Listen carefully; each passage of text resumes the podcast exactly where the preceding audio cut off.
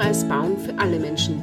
Ihr hört den etwas anderen Podcast über Inklusion und das Menschenrecht Barrierefreiheit. Heute Interview mit der Physiotherapeutin Kathi. Kathi ist 33 Jahre jung, sportlich attraktiv und eine stets lächelnde Person.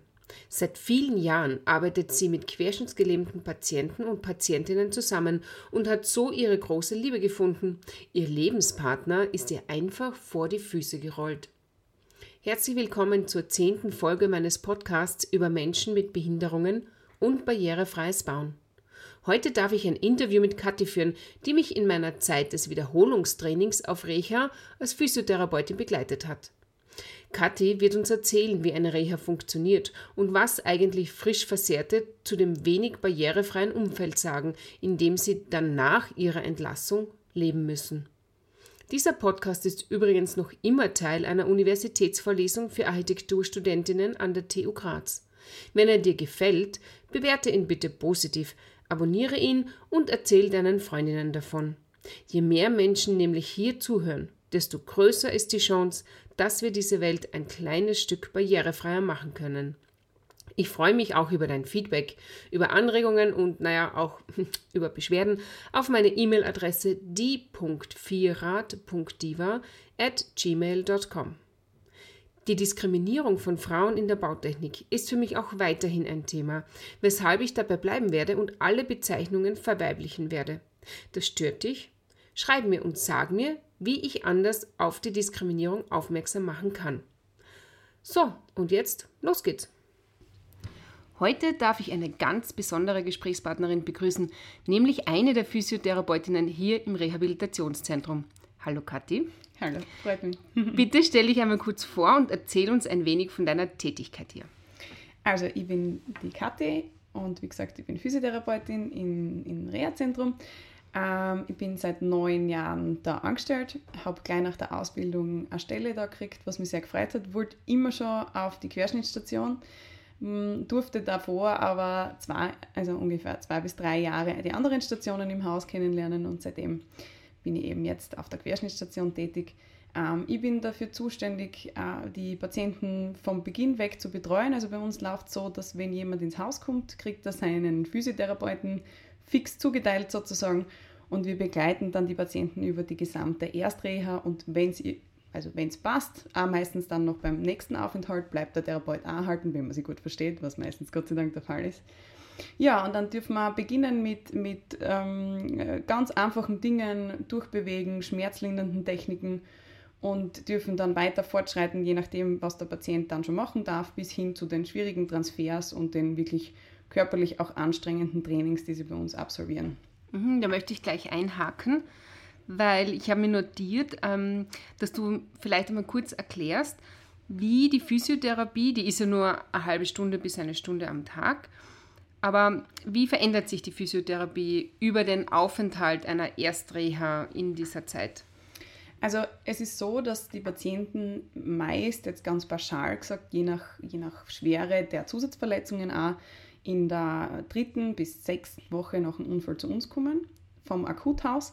Und am Anfang steht im Vordergrund meistens, dass man von der Atmung her schaut, dass das ähm, wieder alles unter Anführungszeichen normal funktioniert oder dass die Patienten einfach gut Luft kriegen, denn oft müssen sie lange Zeit liegen und dann ist, ist die Lunge sehr verschleimt und da hilft man den Patienten auch, dass sie diesen Schleim aufhusten können und man hilft ihnen beim Husten. Das sind so die ersten Geschichten. Ähm, es sind meist von, der vielen, von den vielen Liegestunden auch Schmerzen in den Schultern vorhanden, die behandeln wir am Anfang. Wir gehen da wirklich auf Station und kommen zum Patienten ins Zimmer. Da haben wir ihn liegend in der Therapie und ähm, machen, kümmern uns dann um alles, was mal so akut anfällt. Wir bewegen die Gelenke durch, damit keine Einschränkungen in der Beweglichkeit entstehen. Und wenn schon welche da sind, behandeln wir die, mobilisieren die Gelenke. Das sind so die ersten Dinge, die man macht. Also ganz, ganz banale Sachen, was eigentlich selbstverständlich ist, das mhm. funktioniert. Mhm. und dann steigert man das halt hin, wenn der Patient dann mobiler ist, dann darf er schon aussitzen und darf schon zu uns runter in den Therapiebereich kommen. Und da beginnen wir dann halt zuerst auch eher mit, mit körperlich wenigeren Anstrengungen und das wird dann gesteigert bis hin zum Rollstuhlsport, wo man sie gern hinbegleiten möchten, wenn es denn der Patient auch möchte. Mhm. Wovon hängt denn das ab? Oder ganz anders gefragt, wovon hängt denn eigentlich der Erfolg einer Reha ab? Boah, das ist ein komplexes Thema. Also ich glaube, es hängt, glaube ich, als erstes einmal ganz viel von, von der Einstellung vom Patienten ab. Einfach auch, wie offen er ist, dass er sich mit der Situation, wie sie jetzt momentan für ihn einfach gegeben ist, auseinandersetzt und das auch mhm. akzeptieren kann. Dass er einfach ähm, sich auf das einstellt und die Therapeuten und alle im Haus begleiten ihn halt dahin. Und ähm, dann ist auch oft ein ganz wichtiges Thema, dass man einen gemeinsamen Weg findet. Das heißt, ich versuche immer mit dem Patienten gut zusammenzuarbeiten und sagen, okay, was stört dir jetzt gerade am meisten? An was arbeiten wir? Und so einfach Schritt für Schritt mhm. vorangehen, glaube ich. Das ist das Wichtigste. Und erkennst du das, wenn Menschen kommen, wenn Patienten kommen, ob die Erstreha erfolgreich sein wird? Ich meine, es gibt so viele unterschiedliche Typen und Charaktere und merkt man das, das wird jetzt echt schwierig, das ist ein harter Brocken oder na, die oder den, den kriegen wir schon so weit, wie wir ihn haben wollen. Wir haben, ich habe heute erst mit einem Arbeitskollegen darüber geredet, das ist total lustig. Wir müssten eigentlich mal aufschreiben, was wir uns erwarten, wenn wir einen Patienten das erste Mal sehen und was dann wirklich am Schluss rauskommt. Ja. Ähm, das Schöne an meinem Beruf ist, ist, man wird da immer wieder, Gott sei Dank, sehr positiv überrascht. Natürlich gibt es auch hin und mhm. wieder mal was Negatives, aber pauschal würde ich sagen, eine Grundeinschätzung kann ich schon oft geben, aber man täuscht sich ja oft in, in Leid. Und ich habe schon, eigentlich ein lustiger Fun-Fact, ähm, ich habe einen Patienten einmal äh, gehabt, da habe ich mir gedacht, oh, da wird's, das wird sicher furchtbar kompliziert. Und jetzt ist er mein Lebenspartner. Also von dem her, das ändern sich die Einstellungen oft. Ja. Okay, ja. Und Einschätzungen. Sehr interessant. du, und wie ist das? Hast man dann vielleicht ganz am Anfang auch oft Mitleid mit einem Patienten? Ähm, unsere Schwelle ist, glaube ich, grundsätzlich schon etwas hoch. Also mhm. ich, ich sage mal, wenn, wenn ich jetzt mit Leuten aus meiner Familie oder Bekannten rede, dann ist oft so, dass man hört, Mai und arm und, und wenn man halt irgendwie kleine Details erzählt und die sind dann immer eben so, und, und ist das nicht furchtbar schlimm? Für mich ist es nicht furchtbar schlimm. Ich habe schon immer wieder Patienten, wo man echt die, deren besonders berühren, vielleicht weil man sie bisschen mehr mit ihnen identifiziert oder so, wo man dann echt sagt, oder einfach Patienten, es gibt so Leute, die fangen einfach alles ab, die sind einfach wirklich in vielen Punkten sehr belastet und da hat man mhm. natürlich Mitleid, würde ich jetzt nicht sagen, aber vielleicht einfach Mitgefühl und, und man sieht einfach die, die Tragik der Situation, aber trotz allem ist das Schöne da herinnen, es geht immer voran. Es ist immer äh, ein Punkt da, wenn sie bei uns sind, aus dem Akuthaus, wo man was besser macht und wo, sie, wo es ihnen zusehends auch besser geht, im Bestfall oder im Normalfall. Und das ist dann auch wieder schön und an dem halten wir uns, glaube ich, alle, wir Therapeuten. Und wir haben so viele Patienten, mit denen wir auch nachher über die Reha hinweg noch Kontakt haben mhm. und die uns Jahre später besuchen kommen und wo wir sehen, wie gut es ihnen geht und dann ist es das immer wert und dann kann man das auch voll gut wegstecken, sage ich mal. Mhm. Du, und jetzt gibt es sehr viele Einschränkungen wegen Corona in der Reha-Klinik. Und ich habe mir ein bisschen Gedanken gemacht, glaubst du, insbesondere das Besuchsverbot ist förderlich oder eher hinderlich für eine Reha? Weil ich habe da eine eigene Meinung dazu und jetzt würde ich gerne deine hören und dann sage ich da auch meine.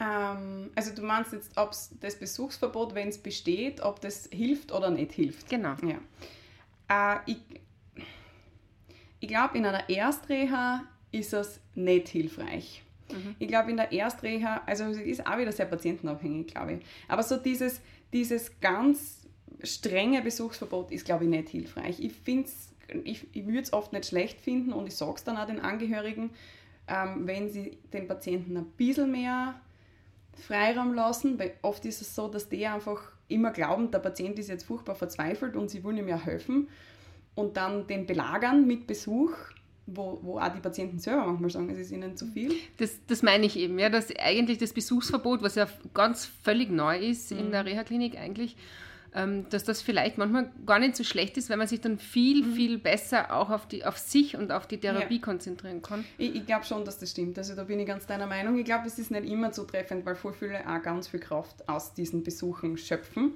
Aber ich glaube, dass das zum Beispiel reichen würde, wenn es limitiert wäre aufs Wochenende.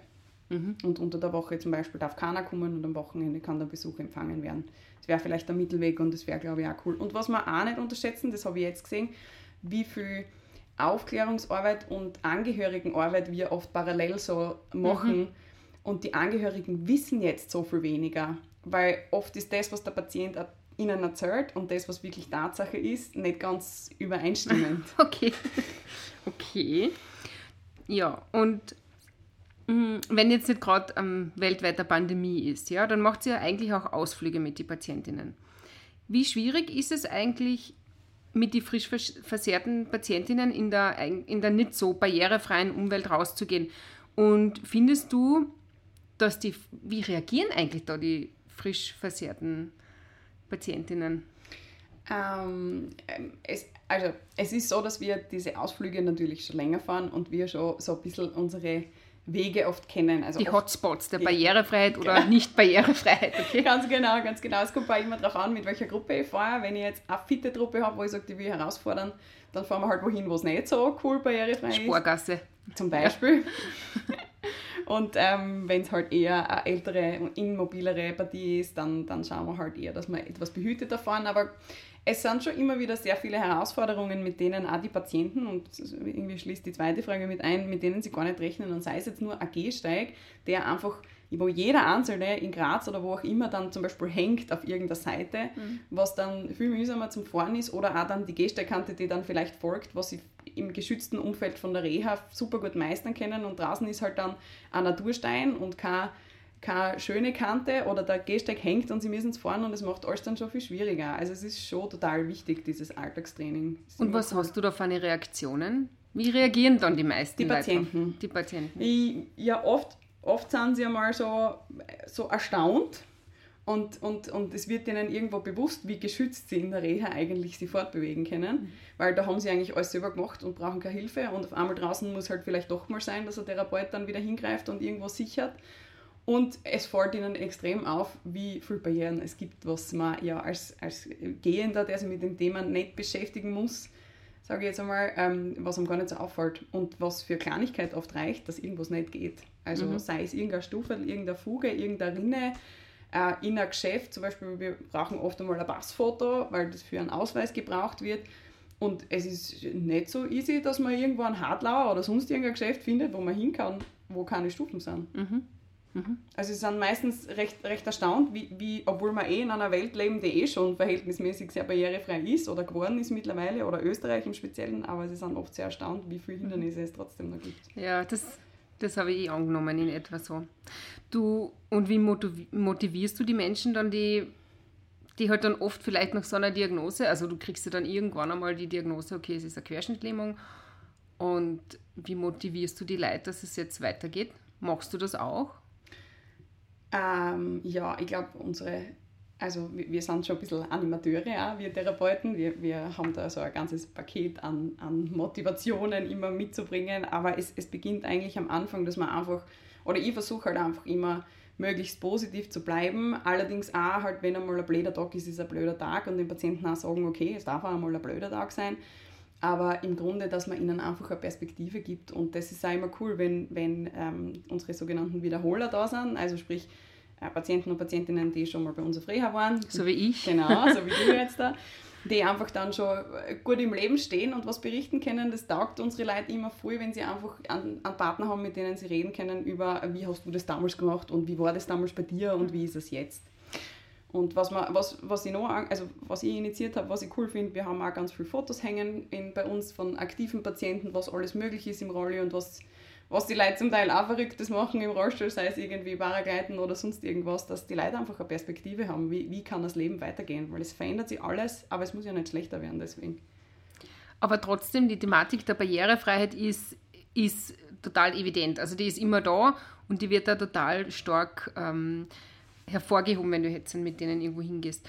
Warum glaubst du eigentlich, ist das so eine wenig beachtete Thematik? Ich meine, ja, es ist jetzt schon besser geworden, das ist, ist klar, das habe ich auch gemerkt in den 20 Jahren, die ich jetzt im Rollstuhl sitze.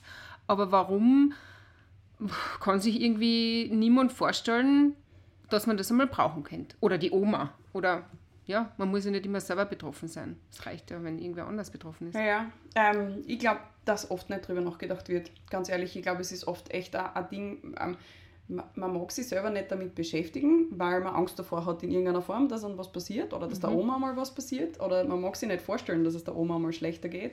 Und mhm. oft wird es auch einfach vergessen, man denkt einfach nicht dran. Und die Leute, die sich nie damit beschäftigt haben oder die noch nie in einem Rollstuhl gesessen sind, die wissen ja auch nicht, was für eine Kleinigkeit oft ein riesiges Hindernis darstellen kann. Obwohl so viel möglich ist. Also man kann ja eh alles lernen, aber man muss einfach bis zu einem gewissen Grad auch wissen, wie. Und manche Dinge sind einfach mühsam. Und im Alltag, gerade wenn es jetzt irgendwo um, um ein Kaffeehaus geht oder auch um daheim irgendwas, man möchte es ja nicht im Alltag ständig mühsam haben. Aber das, das ist von der Wahrnehmung her, glaube ich, ein Problem. Man denkt einfach nicht dran. Mhm. Ja, das wäre es eigentlich schon fast. Eine kurze kleine Frage noch. Gibt es eine Botschaft, die du jungen Architekturstudentinnen ausrichten magst? Ja, einfach vielleicht ein bisschen mit, mit geöffneten Augen herumzugehen und einmal sie, oder vielleicht wirklich mal sie in eine Rolle zu setzen. Das müssen oder, sie in meiner Vorlesung. Ja, eben, genau, ja. ihr seid ja eh an der Quelle, aber, aber versucht einfach die Hindernisse wahrzunehmen, weil ich glaube, oft ist es zum Beispiel jetzt da baulich wirklich überhaupt kein Problem, Sachen zu vermeiden seien es jetzt 5 cm breitere Türen oder halt keine Stufe, sondern vielleicht irgendwo eine Rampe. Und das macht vielen Rollfahrern das Leben einfach um 100.000 Prozent angenehmer. Ja, super. Dann Dankeschön, liebe Kathi. Sehr gerne. Danke. Ich fasse also noch einmal zusammen. Patientinnen bekommen bei der Erstreha eine Physiotherapeutin zugeteilt. Zu Beginn werden Patientinnen mit Querschnittslähmung durchbewegt, also die Beine und auch die Hände, wenn das notwendig ist, passiv von der Physiotherapeutin bewegt, um eine Versteifung der Gelenke vorzubeugen. Nach einiger Zeit werden dann auch die Dinge des Alltags geübt und schlussendlich auch der Rollstuhlsport näher gebracht. Ob eine Erstreha erfolgreich ist oder nicht, das hängt von vielen Parametern ab. Kathi ist aber immer eher positiv überrascht, wie sich manche Patientinnen entwickeln. Mitleid empfindet Kathi mit ihren Patientinnen nicht, aber sie freut sich mit ihnen über Fortschritte und Verbesserungen. Besuchsverbote, wie sie derzeit wegen Corona vorgeschrieben sind, sind für einige Patientinnen förderlich, um in Ruhe die Reha absolvieren zu können. Andererseits schöpfen viele andere Patientinnen auch Kraft in den Besuchen ihrer Angehörigen und ihrer Lieben, weshalb es schon besser ist, wenn kein Besuchsverbot vorherrscht. Wenn nicht gerade eine weltweite Pandemie im Gange ist, fährt Kathi mit ihren Patientinnen auch einmal in die echte Welt, die nicht so barrierefrei und schwellenlos ist wie in der Reha-Klinik. Inzwischen weiß sie schon, welche Geschäfte und Einkaufszentren gut barrierefrei zugänglich sind, aber auch da stößt sie manchmal an ihre Grenzen, wenn ein spezielles Geschäft gesucht werden muss und dieses nicht barrierefrei zugänglich ist. Viele Patientinnen sind dann doch relativ erstaunt, wie wenig barrierefrei die normale Umgebung sein kann, weil eine Schwelle, eine Stufe, eine Rinne einfach im öffentlichen Raum vorkommt und auch vorkommen muss. Physiotherapeutinnen sind während der Erstreha auch immer sowas wie Animateure und versuchen die Patientinnen am Ball zu halten. Rückschläge müssen alle einmal einstecken, wenn es den Patientinnen schlecht geht, dann darf das auch einmal sein. Wichtig ist dabei die Perspektive auf ein späteres Leben, die viele auch dadurch bekommen, indem sie ehemalige Patientinnen oder Wiederholungsreha-Patientinnen kennenlernen und mit ihnen plaudern. Kathi meint, dass die fehlende Barrierefreiheit in unserer normalen Umgebung oft dadurch entsteht, da diese Thematik einfach verdrängt wird und sich niemand gerne mit der eigenen Verletzlichkeit auseinandersetzen will. Man möchte einfach nicht wahrhaben, dass zum Beispiel die Oma einmal auf Barrierefreiheit angewiesen sein wird, geschweige denn man selber. An meine Architekturstudentinnen möchte Kathi noch ausrichten, dass sie sich doch bitte bei der Planung genauer mit dem Thema der Barrierefreiheit auseinandersetzen mögen und dabei bedenken, dass eine Rampe oder überhaupt das Weglassen von Stufen das Leben von Personen, die einen Rollstuhl nutzen, um vieles einfacher machen könnte. Danke für deine Aufmerksamkeit und die Zeit deines Lebens, die du jetzt für die Barrierefreiheit investiert hast. Wir sind schon wieder am Ende. Denk immer daran, auch dich kann plötzlich im Leben ein unvorhergesehenes Ereignis treffen. Aber gemeinsam machen wir diese Welt barrierefreier und besser. Du, als junge Planerin, du hast es in der Hand. Ich freue mich auch weiterhin sehr über Wünsche und Anregungen, nehme aber auch selbstverständlich Beschwerden an. Ihr erreicht mich per Mail unter die.vierer.diva at gmail.com, auf Facebook unter barbara.a.zima, bei Instagram unter die.vierer.diva sowie auf LinkedIn unter meinem echten Namen Barbara Sima Rummel. Danke fürs Zuhören und nicht vergessen, Barrierefreiheit ist kein Zugeständnis an Menschen mit Behinderungen, sondern ein Menschenrecht.